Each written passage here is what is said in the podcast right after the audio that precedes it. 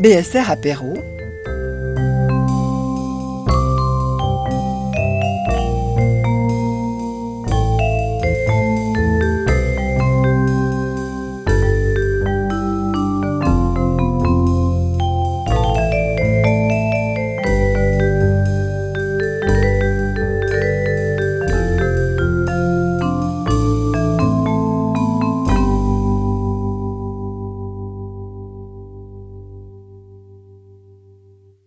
Bonsoir à toutes, bonsoir à tous. Et merci d'être là. Merci de m'accompagner dans cet exercice encore inédit pour moi, qui est celui de la présentation à distance. Je m'appelle Mathilde Webel et je suis interprète en langue afghane d'Ari et Pashto sur l'île de Lesbos en Grèce pour des réfugiés et demandeurs d'asile. Nous sommes euh, le 28 novembre 2020, en plein confinement, en pleine euh, crise du Covid-19 depuis plusieurs mois déjà, la plupart d'entre nous avons vécu une expérience euh, nouvelle, celle de retrouver son chez-soi, peut-être de, profiter de cet enfermement, peut-être d'en souffrir également. Euh, certains d'entre nous avons découvert de nouvelles activités, avons pu prendre le temps de réfléchir à nos anciennes activités, ou de réfléchir tout simplement au sens de notre, euh, existence ou de notre, euh, de notre vie. Et ce soir, j'aimerais vous parler des personnes qui n'ont pas eu ce luxe-là, des personnes qui n'ont pas de lieu à appeler chez soi, des personnes qui n'ont pas de domicile, pas d'adresse, et des personnes qui n'ont pas souffert des restrictions récentes liées au voyage, au passage de frontières, ou même à la possibilité de, sortir de chez soi, d'aller faire des courses, de rentrer chez soi.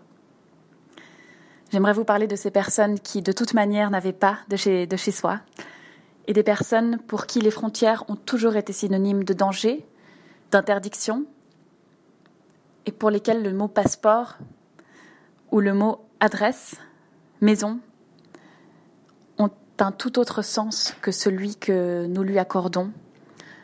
Je m'adresse euh, principalement ici à des personnes, je pense, qui ont, qui ont ces, ces possibilités-là, qui ont un passeport, qui ont un domicile et qui ont peut-être pris la mesure de ces, ces, énormes libertés qui nous étaient octroyées euh, sans que jusqu'alors nous y prenions garde.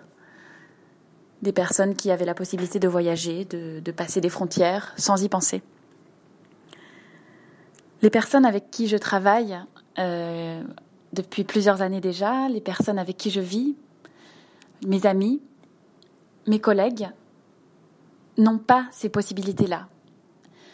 Ces personnes ont, ont pris des risques indescriptibles pour arriver là où elles sont aujourd'hui. Ces personnes sont encore en danger. Ces personnes vivent peut-être dans des camps dans la rue ou dans des appartements, dans des hôtels. Ces personnes sont encore sur la route. Ces personnes continuent de rêver à un avenir peut-être possible. Ces personnes ont fui leur pays, fui leur village, leur famille, pour fuir la guerre, pour rester en vie, tout simplement. Le 17 novembre dernier, à Paris, ou plutôt à Saint-Denis, a eu lieu une, une grande évacuation d'un camp de réfugiés qui abritait entre 2000 et 3000 personnes. Parmi elles, des jeunes hommes, des jeunes femmes, des personnes âgées, des familles, des enfants, des nouveau-nés, qui ont été euh, évacués par la police pour être relogés dans des centres d'hébergement provisoires. Après cette euh, grande évacuation, qui n'est de loin pas la première, entre 800 et 1000 personnes sont restées sur le carreau et se sont retrouvées encore une fois à la rue. Cette fois-ci, plus de camps, plus de tentes, plus d'organisations, même si celle-ci était rudimentaire. Et ces personnes se sont organisées et se sont installées sur la place de la République à Paris, où elles ont été violemment, euh, une, une nouvelle fois, évacué par la police le 23 novembre dernier. des images de violence, d'une violence inexplicable, de violence policière ont été diffusées sur les réseaux sociaux. Et les, Français et le, monde en général a, pris la mesure, peut-être euh, ces dernières semaines, de la violence extrême dans, la, dans laquelle euh, survivent ces personnes-là, ces réfugiés. Personnellement, euh, je me trouvais donc à Lesbos, où je vis actuellement. Et je dois avouer que ces images m'ont plongé dans un grand désarroi parce que j'ai vécu longtemps à Paris et c'est là que j'ai rencontré les, les premières euh, personnes réfugiées euh, et principalement afghanes qui ont eu une influence, euh, une, influence immense sur le, reste de ma trajectoire, de ma vie à la fois personnelle et professionnelle. J'ai participé au campement de, de, Paris, de la Chapelle, de Saint-Denis euh, à partir des années 2015 et j'ai assisté à des évacuations ainsi qu'à des occupations, euh, y compris de la place de la République. En voyant ces images euh, les semaines euh, dernières, j'ai eu l'impression d'un grand retour en, arrière, ou plutôt l'impression que rien ne changeait.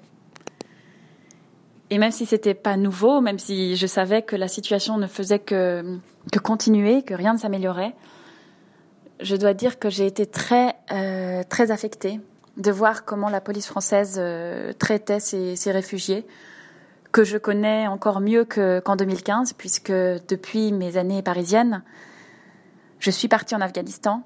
J'ai vécu avec eux euh, en Afghanistan, avec les familles euh, par exemple, de personnes réfugiées à, Paris. Et j'ai ensuite, euh, je suis ensuite, ensuite, partie pour Lesbos en Grèce, où j'ai aussi assisté à une autre, un autre point de la route de l'exil. Alors j'aimerais aujourd'hui, pour commencer cette présentation, euh, vous lire un passage de, de mon livre Place des Fêtes, journal d'un exil parisien, qui raconte justement cette, cette période à partir de 2015 les, grandes arrivées de, réfugiés à Paris, qui a été pour moi le, début d'une ère nouvelle dans ma vie personnelle, puisque c'est là que j'ai commencé à m'intéresser aux Afghans en particulier et à apprendre leur langue. Et c'est ces événements-là qui m'ont amené là où je me trouve aujourd'hui. Nous sommes donc le 23 octobre 2015 la nuit précédente, la nuit du 22 octobre, le lycée Jean Carré, qui, euh, était occupé jusque-là depuis tout l'été par des centaines de réfugiés, a été évacué. Et comme aujourd'hui, la plupart, ou la plupart des personnes ont été relogées, mais certaines sont restées sur le carreau. Voici l'extrait de ce que j'avais écrit à l'époque. Ils n'ont pas tous été relogés. Les oubliés, les absents, les autres se retrouvent place de la République. Quelqu'un a amené des couvertures, c'est tout. Des matelas, il n'y en a pas. Ce soir, ils, dormiront à même le sol. Le deuxième jour, une bâche bleue attachée aux arbres tentera de les protéger des regards et du froid. C'était en octobre 2015. Les évacuations se sont succédées. Et quelques mois plus tard, en décembre, le 21 décembre, j'écrivais ceci. On tourne en rond, place de la République. Il commence à faire froid et les Afghans sont de retour, une centaine ce soir, emmitouflés dans des couvertures. Ils font la queue pour un bol de soupe et un morceau de pain offert par une association. Des rumeurs circulent. On, prétend que ce soir, demain peut-être, des bus viendront et les emmèneront dans des centres d'hébergement. Peut-être, peut-être. Alors ils sont tous là, à attendre, au cas où. Même ceux qui dorment ailleurs d'habitude. À la gare de l'Est, comme Wahid et Jawad, ou à la sortie d'autoroute de la porte de la chapelle, comme Najibullah et les autres. Des groupes de policiers, mitraillettes en bandoulière, font les 100 pas autour d'eux, de loin, l'air de rien. Deux ou trois gars se mettent à attacher une banderole entre deux arbres, sur laquelle il est écrit We want papers, we want house. Ni une ni deux, deux policiers s'approchent et la retirent. Un cercle se forme au milieu de la place. Au centre, un garçon, enroulé dans une couverture qui traîne par terre, tient un, un haut-parleur à la main, sur lequel il a fixé son portable. La musique se met à résonner et les danseurs se mettent en place. En cercle, au milieu de l'attroupement, ils commencent, lentement, commencent à exister. On danse ce soir, place de la République. On danse et on frappe dans ses mains, autour, en cadence. On danse pour oublier, on danse pour être là, pour exister ce soir. Et malgré la pluie et le froid et ces misérables matelas imbibés d'humidité sur lesquels il va falloir dormir, on danse. On danse jusqu'à l'épuisement. On danse et on saute et on tournoie et on ressaute, majestueux, beau, grand, libre. On danse à des kilomètres de Paris et de sa misère et de sa place de la République qui n'est plus un symbole que pour ceux qui, au chaud, se gargarisent de leur valeur. Alors on danse, et alors on ne sait plus qu'on dort dans la rue depuis des mois, et qu'on est seul, et qu'on a oublié ce, que signifiait le mot foyer. On danse et on est loin ce soir, on flotte ce soir, parce qu'on danse ce soir, place de la République. On tourne en rond, place de la République. On danse en rond et on vit en rond. On mange en rond et on place, on parle en rond. Et de l'autre côté de la place, un manège a été installé pour les enfants de ceux à qui on ne refuse pas le droit d'aller de l'avant. Arrache mène le jeu. Il lance les mouvements, les sauts, les tours. Et à sa suite, ils sont huit à l'imiter. Atan, la danse traditionnelle pashtoun. Les autres, autour, regardent en silence. Et pendant quelques minutes, on n'entend plus rien d'autre que cette musique qui résonne sur la place et le bruit des pieds qui retombent après un saut sur le carreau parisien. On est tapé par leur grâce. Déjà, on ne voit plus qu'eux. On ne pense plus qu'à ces gestes, à ces corps, à ce moment qu'ils créent là devant nous. Derrière, deux policiers observent la scène sans comprendre. Ils sont là pour gérer ce qu'ils croyaient être des activistes dangereux. Les voilà, face, à des garçons de 20 ans qui dansent leur jeunesse, qui dansent jusqu'à ne plus en pouvoir, qui dansent et qui ont oublié un instant que ce soir ils dormiront dehors, comme hier et comme demain. Voilà ce que j'écrivais donc en 2015 à Paris. Euh, et j'avoue que je suis assez émue de, relire ces, passages parce que rien n'a changé, voire euh, parce que les choses ont empiré. Je parlais déjà des policiers qui, faisaient le guet autour des Afghans. Et comme on l'a vu ces dernières semaines, euh, les policiers ne font plus, ne se contentent plus de faire le guet.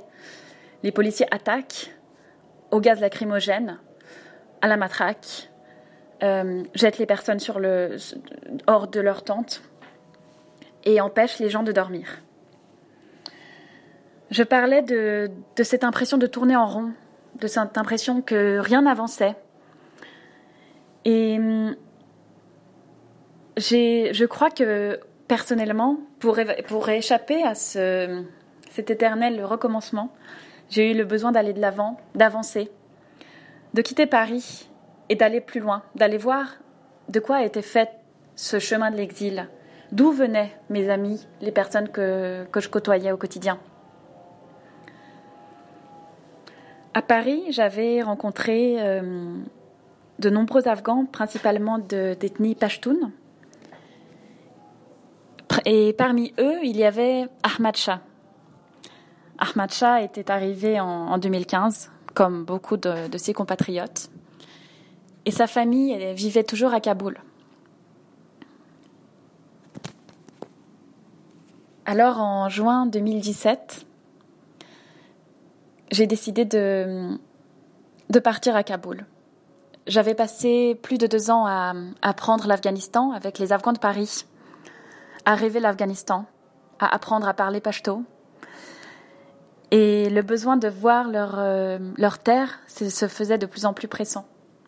Il fallait que, que je parte en Afghanistan, il fallait que je voie Kaboul, que je voie leur famille, leur mère, leurs femmes, que je voie d'où ils venaient. J'ai donc quitté Paris pour Kaboul. Dans l'avion, j'étais à côté de jeunes Afghans que les gouvernements européens n'avaient pas accepté et donc qui étaient renvoyés de force vers leur pays. Ces jeunes Afghans ressemblaient beaucoup à mes amis parisiens, mais ils étaient renvoyés par l'Allemagne ou la Suède. Je les ai retrouvés à l'aéroport d'Istanbul. Dans l'avion, j'écoutais leurs conversations et j'avais l'impression de faire partie d'un grand jeu dont ils n'étaient absolument pas dupes.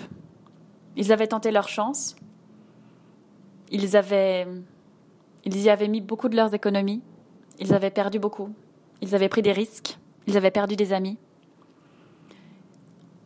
On les avait refusés. Les Européens ne voulaient pas d'eux, alors ils rentraient chez eux, mais ils savaient qu'ils repartiraient. Dans l'avion, ils en parlaient déjà. Combien de temps ils resteraient à Kaboul? Comment ils se logeraient? Dans quels hôtels ils iraient, puisque la plupart d'entre eux n'envisageaient même pas d'aller retrouver leur famille. Et comment ils feraient pour repartir au plus vite? En, arrivant à l'aéroport de Kaboul, j'ai eu l'impression de boucler une boucle, de toucher à quelque chose qui était jusqu'alors un, rêve, qui était uniquement mon imagination. Et j'ai compris que l'Afghanistan représentait quelque chose de beaucoup plus grand, de beaucoup plus important pour moi. J'ai compris que l'Afghanistan serait toujours avec moi et que je, devrais toujours y retourner. À l'aéroport, j'ai rencontré le frère d'Ahmad Shah qui est venu me chercher en voiture. Je l'ai reconnu tout de suite. Il ressemblait à mon ami. Et avec lui, j'ai eu l'impression d'être à Paris ou à Saint-Denis, chez mon ami. On a pris la voiture, on est parti sur les routes de Kaboul. J'étais émerveillée, je, découvrais un pays que j'avais fantasmé depuis plusieurs années. Et je suis arrivée dans la, maison d'Ahmad Shah, qu'il n'avait jamais vue, puisque mon ami parisien a quitté sa famille très jeune et n'a jamais vu cette maison-là. À cette époque-là, j'ai écrit euh, quelques textes et j'aimerais vous en lire un, un autre extrait sur cette famille donc à Kaboul et sur mon arrivée là-bas. C'est un samedi matin. Artar me fait entrer dans une pièce et asseoir sur des coussins, puis un à un apparaissent les membres de la famille.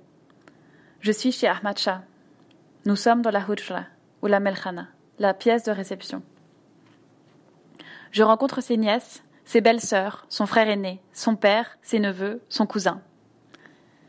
À l'arrivée d'une jeune fille, Artar chuchote C'est elle, la fiancée d'Ahmad. Elle a mon âge ou un peu moins, la peau très blanche, de grands yeux verts un peu lointains.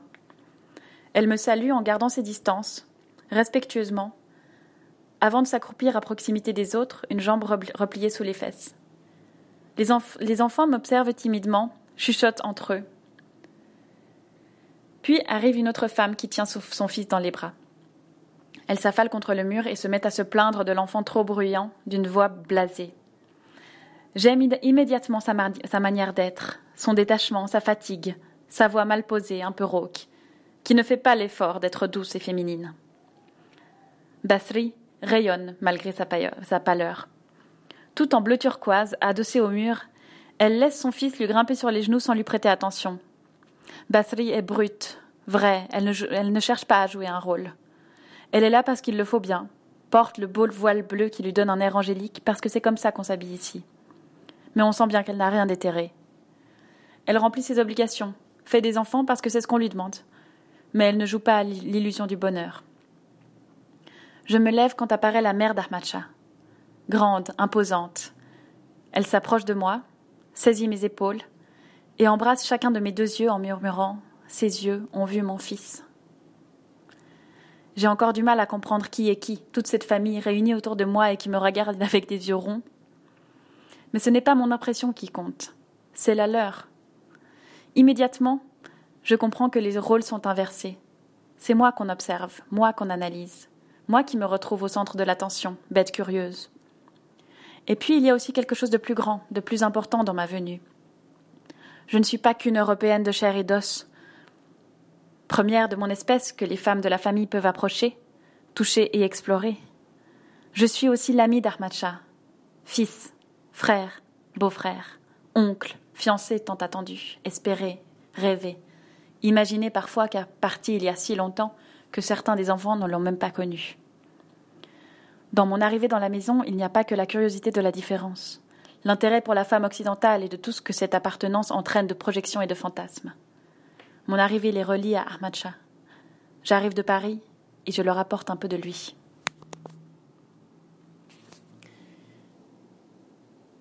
Cette, euh, cette arrivée, comme je le raconte dans ce texte, et, et par avance, je, me permets de, de vous remercier de, d'écouter ces, extraits et de vous avouer qu'en tant qu'écrivaine, je, suis en effet beaucoup plus à l'aise à l'écrit qu'à l'oral et c'est pour ça que je me suis permis d'insérer des, lectures dans cette présentation puisque c'est vrai que je trouve que euh, les textes ont parfois plus de, force que le discours improvisé. Enfin, je fais de mon mieux. J'espère que vous avez la patience d'écouter encore cette présentation jusqu'ici. Euh, voilà, dans cette, arrivée à Kaboul, je dois dire que j'avais l'impression de d'accomplir quelque chose qui avait été, été, écrit, de boucler une boucle et hum, d'apporter à cette famille ce que leur fils, parti il y a si longtemps, leur avait retiré. Euh, ces moments ont été très, très émotionnels euh, et très importants pour moi et je crois pour eux aussi. Il faut savoir que cette famille était euh, tout, récemment arrivée du, Pakistan, d'un long exil au Pakistan, et qu'elle n'était pas du tout encore intégrée dans la vie socioculturelle de Kaboul. Ce n'était pas une famille kaboulie, une famille de la capitale qui aurait, qui aurait pu être donc euh, plus proche des, des, échanges éventuellement internationaux. C'était une famille assez repliée sur elle-même, euh, qui n'avait pas beaucoup de contacts sociaux euh, là où elle habitait, puisqu'elle venait d'arriver du Pakistan. Et c'était une famille assez traditionnelle dans le sens où les femmes de cette famille euh, vivaient euh, dans le respect total des règles pashtunes, qui ne sont pas, il faut quand même le rappeler, qui ne sont pas des règles qui concernent toutes les Afghanes, mais qui sont des règles en tout cas historiques dans les familles de, de, de, culture pashtun. ces règles qui veulent que les femmes restent à la maison, euh, en toutes circonstances, euh, excepté éventuellement pour aller voir un médecin, et, et surtout qui refuse aux femmes l'accès à tout ce qui, qui, vient du monde extérieur, en particulier les, les, personnages masculins. Euh, les femmes vivent donc, entre elles à l'intérieur de la maison et n'ont à aucun moment la possibilité de même voir le visage d'un invité masculin évidemment, euh, cette règle concerne aussi l'inverse, c'est-à-dire qu'aucune euh, présence masculine n'aurait le droit de voir les visages de ces femmes. Euh, ma qualité d'invitée étrangère, mais de sexe féminin, en ce sens, était un grand avantage puisque j'avais, étant étrangère, accès aux hommes sans aucun problème mais euh, également accès aux femmes, euh, ce qui aurait été impossible pour un, pour un homme, tout simplement. Euh, j'ai donc rencontré la fiancée de, de, mon amie, celle qui, qui lui avait été fiancée, qu'on lui avait fiancée en fait par téléphone, alors qu'il était déjà réfugié en Europe, et qu'il n'avait pas revu depuis ses dix ans. Euh, je dois dire que c'était assez euh, impressionnant de l'avoir en chair et en os devant moi, puisque lui m'en avait tellement parlé, il se parlait très régulièrement au téléphone. Et de Paris, j'avais également assisté à, à leurs entretiens téléphoniques. Mais c'est vrai que pour moi, en bonne occidentale, malgré mon intérêt et mon, apprentissage de la culture afghane, j'avais encore du mal à imaginer ces fiançailles à distance et surtout avec une personne que mon amie ne connaissait absolument pas, même si elle vivait avec sa famille à lui depuis des années. Euh, par rapport à, cette période-là, d'ailleurs, euh, je peux vous raconter la suite. Euh, je, vais, faire un saut dans le temps. Mais l'année dernière, donc en 2019, j'étais à nouveau à Kaboul. cette fois-ci, j'étais avec le, CICR, donc j'étais, je travaillais et euh, Ahmad Shah et cette jeune femme se sont mariés. Donc euh, voilà, la relation a, évolué et, ils ont maintenant un, un, enfant, un bébé, parce que voilà, Ahmad Shah a pu finalement rentrer voir sa famille après plus de 12 ans d'exil, a pu se marier avec cette jeune fille et, euh, et voilà, un bébé est né de, cette union très récemment, il y a quelques mois. Euh, je crois que c'est, en fait, euh, cet épisode, cette, cette histoire, celle d'Armacha et de sa fiancée, est assez représentative des, des destins que je fréquente au quotidien de mes, de mes amis afghans. Et c'est ça que j'aimerais un peu partager avec vous aujourd'hui. je m'en excuse si je me je m'y prends pas forcément de la manière la plus directe, mais, je vous avoue qu'il était un peu difficile de présenter cette de préparer cette présentation parce que parce que les choses vont un peu dans tous les sens. J'ai j'ai commencé à à m'intéresser aux Afghans à Paris et puis je suis partie à, Kaboul. Je suis venue en Grèce, je suis repartie à Kaboul et me voilà de, de nouveau en Grèce. Et à travers de chaque étape, euh, les contacts se sont euh, pérennisés dans le sens où une personne que j'avais rencontrée à Paris euh, avait de la famille à Kaboul, par exemple, Ahmad Shah ou d'autres. J'ai rencontré ces, membres de cette famille à Kaboul ou à Lesbos à, très, très, à de très nombreuses reprises. J'ai été en contact avec des familles d'amis, soit à Lesbos, soit à Kaboul, et j'ai participé à ces échanges, j'ai emmené avec moi des sacs de vêtements, des cadeaux d'une grand-mère, d'une mère, d'une sœur qu'on cherchait à renvoyer vers Paris ou vers la Grèce. Tout ça pour vous dire que hum, ces histoires hum, de frontières interposées, ces histoires de famille qui durent des années, ces mariages ou ces fiançailles qui durent des années surtout, sont quelque chose qui est devenu commun même pour euh, moi, puisque j'ai participé à ces étapes, euh, aux étapes de la vie de, mes amis et que j'ai pu euh, être, euh, voilà, avoir mes amis Ahmad Shah et sa, fiancée au téléphone le jour de leur mariage. Malheureusement, les conditions sécuritaires de, Kaboul ne m'ont pas permis d'assister à leur mariage. Mais j'étais sur place à Kaboul et on, on s'est appelé par vidéo. J'ai pu voir la robe de mariée. Euh, voilà, je, m'égare un peu. Euh, je voulais vous lire un dernier passage sur Kaboul, euh, sur la vie quotidienne en fait de cette famille, et qui ce passage donc commence par l'évocation de, de, la vie quotidienne de, des jeunes filles ou des même des petites filles de cette famille qui avaient entre 6 et 12 ans. Voilà, je vais vous raconter un peu comment elles vivaient. Bibi Asia se lève à 5 heures du matin pour préparer le thé. Puis elle attend que les autres enfants se réveillent, sa sœur Nazia et ses cousins Rahmatullah et Shafiullah. Elle étale alors la nappe en plastique par terre, dans le couloir à la sortie de la cuisine, et elle y dispose les tasses, le thermos et les restes du repas de la veille, un peu de pain et des légumes baignant dans de l'huile orangée. Les garçons avalent, les yeux encore à demi fermés, les genoux dressés, dans leur chemise blanche au collet limé sous la cravate à élastique. Nazia et Bibi Asia font voler d'un geste expert le long foulard blanc qu'elles rajustent à longueur de journée sur leur tête d'enfant. Les assiettes se vident, les tasses sont rassemblées, et on, remballe tout, et à six heures et demie tapantes, les enfants saisissent leur sac à, dos bleu clair estampillé du logo de l'UNICEF avant de franchir le portail en métal. De loin, les, les filles se ressemblent toutes, silhouettes noires et fuyantes sous leurs capuches blanches. Les garçons portent pantalons beige, chemise blanche et cravate noire. Peu après 9 heures, les filles sont de retour. Elles ont cours pendant deux heures tous les matins, entre 7 heures et 9 heures, avant que d'autres groupes d'enfants ne leur succèdent. Quand elles rentrent de l'école, les femmes sont réveillées, les petits frères et sœurs aussi, et on prépare le thé proprement dit, c'est-à-dire le petit déjeuner, avec du pain frais que Palucha vient de faire cuire, parfois même du paraté ou des crêpes et des yaourts euh, ou du yaourt à la confiture de cerise. Ce, passage euh, décrit un peu la vie des, filles de cette famille. Donc ces filles euh, très jeunes qui, euh, dès, leur, dès leur enfance, en fait, se retrouvent responsables de la de l'alimentation des hommes de la famille, de leurs frères, de leurs cousins, de leurs parents, de leur père, de leur grand-père.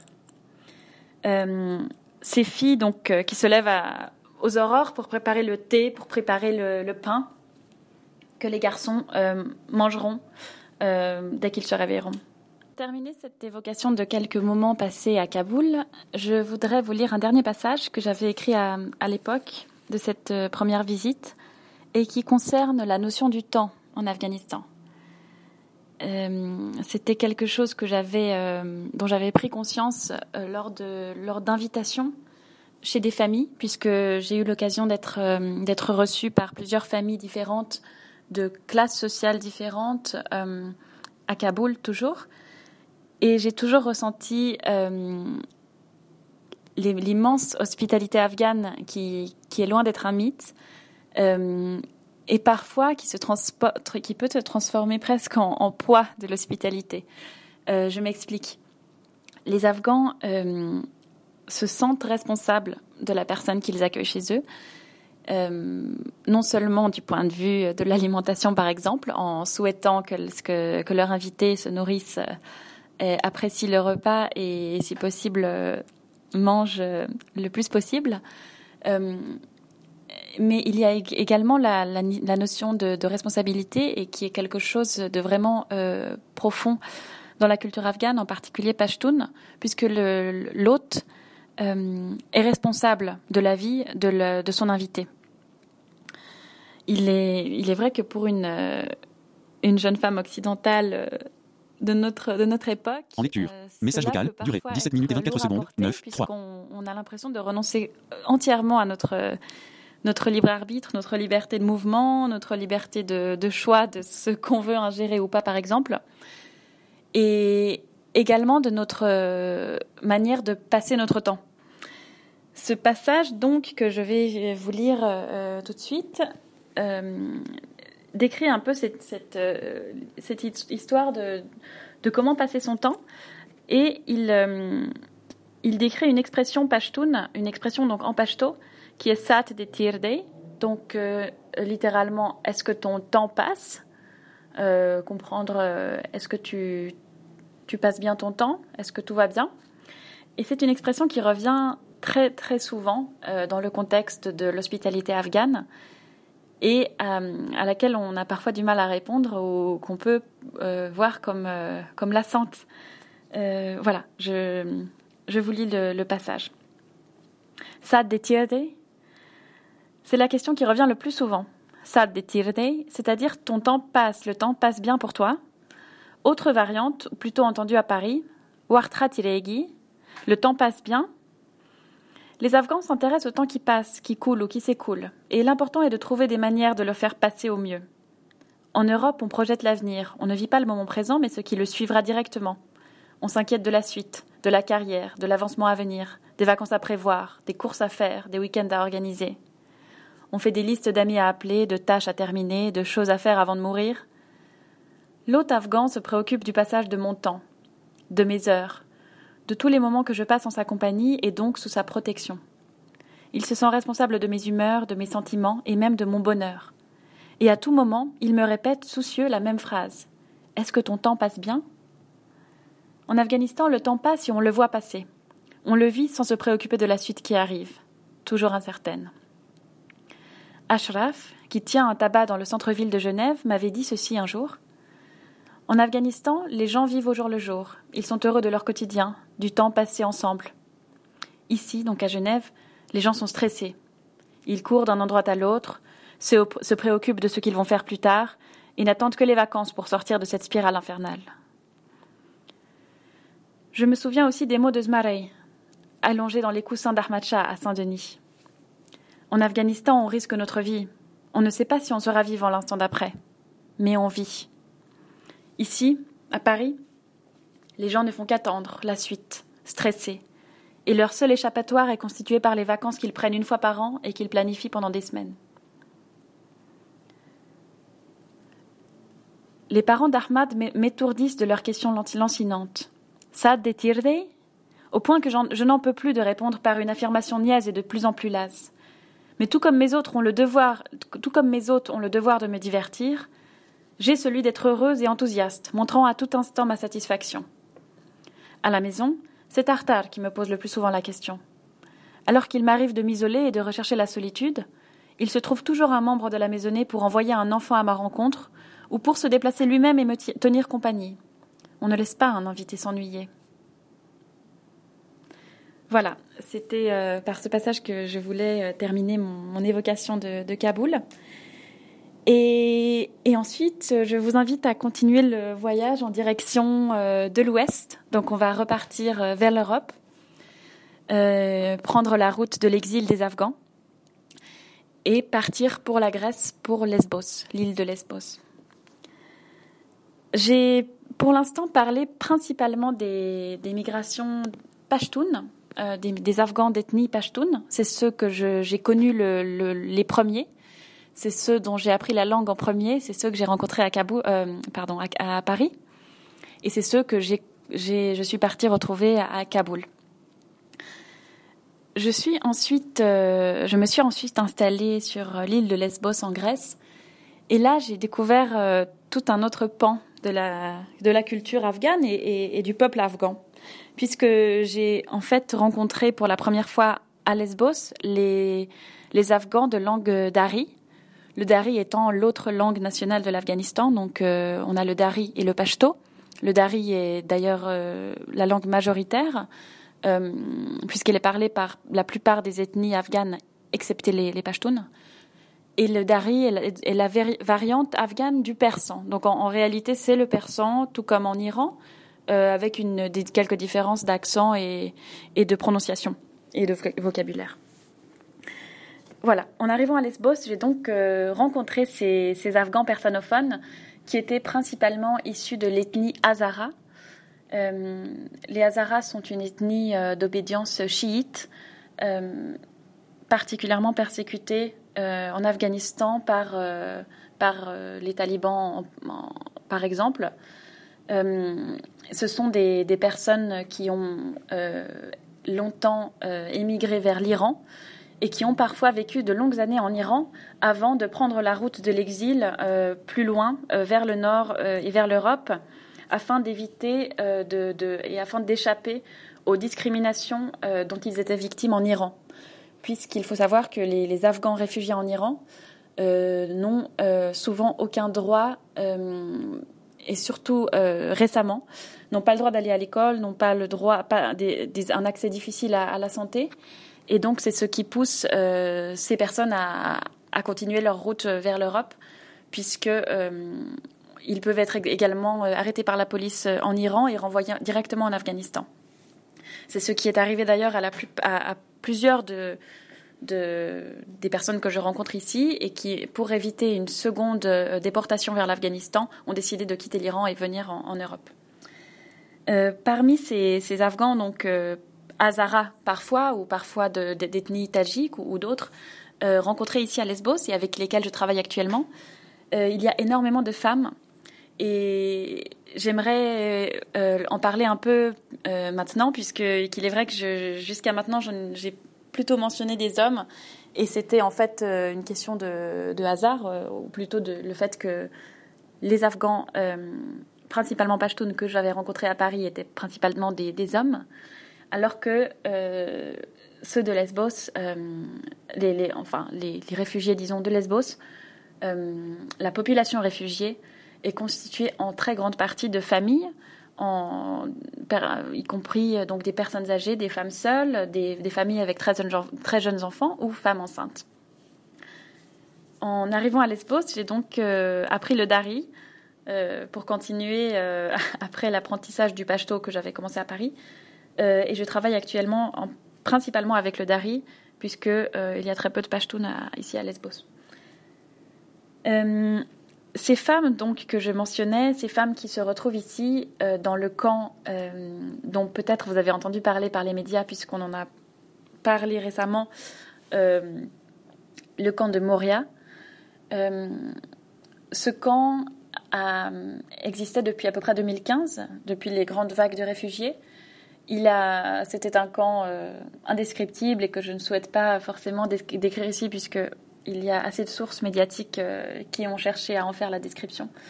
Euh, c'était un camp qui a parfois accueilli jusqu'à 20 000 personnes, euh, avec une immense criminalité, avec des meurtres, avec une insalubrité terrible. ce camp a, a, pris feu en septembre dernier, début septembre dernier, et à ce moment-là, les, médias internationaux ont fait, en ont fait des grands titres, puisqu'il il a tout à coup semblé que ce problème venait de, d'émerger, alors qu'en fait, cela, faisait cinq ans que, que l'île de Lesbos était victime d'énormes violations de, droits humains. puisque les personnes arrivant en fait sur l'île de Lesbos se retrouvent prises au piège, sans possibilité de sortir de l'île, euh, ou ne serait-ce que, que pour, euh, pour retrouver un membre de leur famille. Et euh, ces personnes-là se retrouvent donc à attendre des, décisions administratives qui prennent des années. ce camp a été donc incendié en septembre et par la suite, donc quelques semaines plus tard, les autorités grecques ont construit un nouveau camp qui se trouve au bord de la mer, dans des conditions dramatiques et est vraiment difficile à, euh, disons, euh, personnellement, puisque je, je suis amenée à, y aller assez souvent euh, dans le cadre de mon, travail, puisque j'accompagne parfois là-bas des avocats ou, des psychologues ou des, ou des travailleurs sociaux. on y voit de très très jeunes enfants qui courent partout entre, entre les tentes. il fait très froid. il fait soit très chaud, soit très froid. On est sur la plage, donc on a des vents assez violents. Et avec l'hiver qui approche, je pense que vous imaginez les, les températures qu'il euh, qu'il peut y avoir pendant la nuit dans une tente. Euh, sans parler de, l'absence de douche, l'absence d'eau chaude, l'absence d'électricité la plupart du temps et le difficile accès aux toilettes. Je, travaille également ici à l'hôpital et je suis donc amenée à traduire également pour des jeunes femmes enceintes qui accouchent ici à l'hôpital de Mytilène et qui sont renvoyés euh, deux, jours par, deux jours après euh, à leur tante avec leur nouveau-né pour se remettre de leur accouchement. Voilà, euh, on a également des, beaucoup de personnes âgées avec des, maladies chroniques qui sont également voilà, dans ces tentes sans aucun, avec un, accès médical très, très compliqué. Alors, par rapport à ces personnes, il y a donc, euh, comme je le disais, beaucoup de femmes, beaucoup de jeunes femmes qui fuient parfois des, mariages forcés, qui fuient parfois des, violences euh, par euh, des voisins, des membres de leur famille, des femmes qui cherchent à, vivre en liberté tout simplement, ou qui, cherchent à vivre avec l'homme de leur choix. il y a évidemment des familles ou des, jeunes femmes qui fuient la guerre, qui fuient la guerre d'Afghanistan, mais il y a beaucoup de, jeunes femmes également qui fuient l'Iran, puisqu'elles euh, ne s'y trouvent pas en sécurité. Et parmi elles, il y avait une jeune femme que, j'avais rencontrée euh, il, y a, à peu près un an, et euh, dont j'avais raconté l'histoire dans un, petit texte non publié, que je vais vous lire maintenant. Ce soir-là, j'aide Emma, avocate bénévole, a préparé l'entretien d'une Afghane née en Iran. Là-bas, un voisin iranien harcèle la jeune fille et comme elle refuse ses avances, il se met à la suivre dans la rue et à la menacer. Un soir, il fait déjà noir quand elle rentre du travail. Elle sent une main la saisir par derrière et la plaquer au sol. Elle n'a pas le temps de réagir que le couteau est déjà planté dans son avant-bras. Quand elle va porter plainte le lendemain, les policiers lui rient au nez. Ce sont des amis de son agresseur et ils le couvrent face à l'étrangère. Depuis, elle a des crises de panique et revit la scène chaque fois, chaque soir, au moment de se mettre au lit. L'avocate la prévient qu'on lui demandera certainement pourquoi elle n'aurait pas pu déménager, changer de ville, s'installer ailleurs en Iran. Mais en Iran, les réfugiés afghans qui ont la chance de posséder une autorisation de résidence n'ont pas le droit de changer de ville. Pour elle, c'était là ou rien. Et la Turquie? Une fois de plus, il faut expliquer, donner des raisons. Quelques jours après son départ, L'homme se rend chez son frère et le menace. Où est Mariam?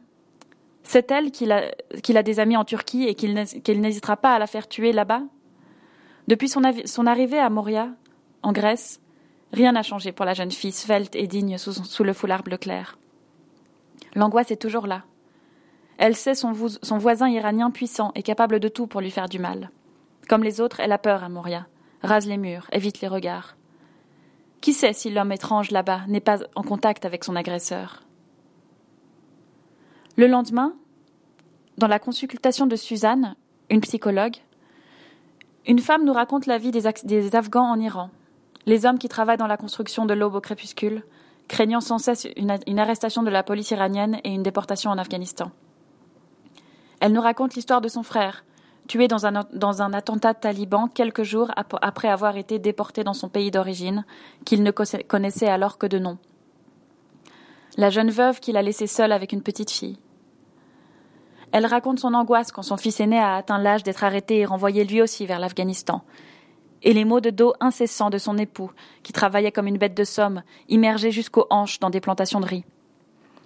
Elle a réussi à envoyer son fils aîné en Allemagne il y a trois ans. Il va à l'école, apprend les langues étrangères. Elle nous raconte le voyage du reste de la famille avec ses deux cadets de 8 et 11 ans. Un soir, le groupe de réfugiés dort à la belle étoile dans les montagnes qui séparent l'Iran de la Turquie. Trois hommes armés s'approchent et les somment de leur donner tout ce qu'ils possèdent. Son cœur s'arrête, les enfants hurlent. Le lendemain, devant la maison du passeur, ils sont à nouveau passés à tabac.